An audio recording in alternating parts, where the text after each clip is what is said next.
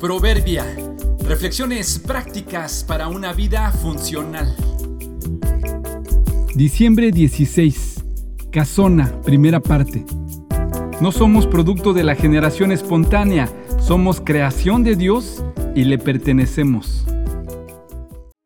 Entramos a una increíble y fabulosa casa antigua con una historia que data de finales del siglo XIX y principios del XX.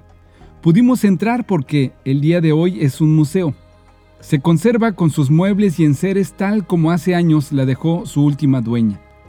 Es una lujosa casona con fascinantes habitaciones construida con materiales excelentes, de lo mejor que había, muebles y material para los acabados traídos de Europa, con un fino diseño hecho por los mejores arquitectos que construyeron famosos edificios para el gobierno de esa época.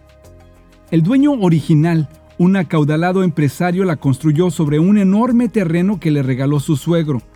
Luego de vivir varios años, la vendió a otro empresario que al morir la heredó a una de sus hijas. La dueña actual es nieta de este conocido empresario.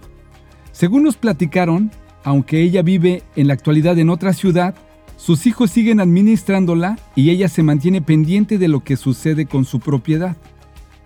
Pregunté qué pasaría si la dueña llegara un día sin avisar. ¿Podría usarla? ¿Estarían listos para recibirla?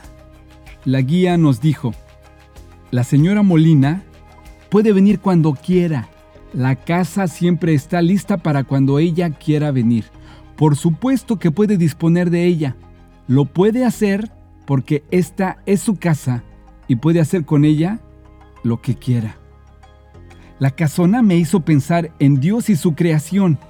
Llevamos tanto tiempo viviendo aquí que nos sentimos dueños de esta tierra. A diferencia de la casa que se conserva como los dueños dispusieron, nosotros hemos fallado. La estamos destruyendo en partes. Quizá nos sirva recordar que la casa es de Él.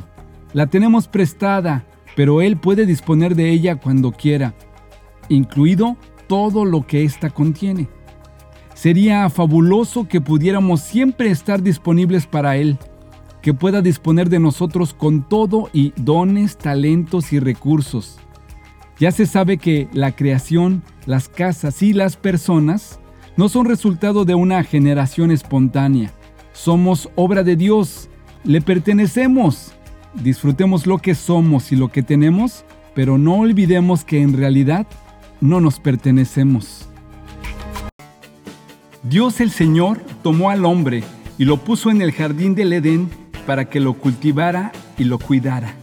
Génesis 2.15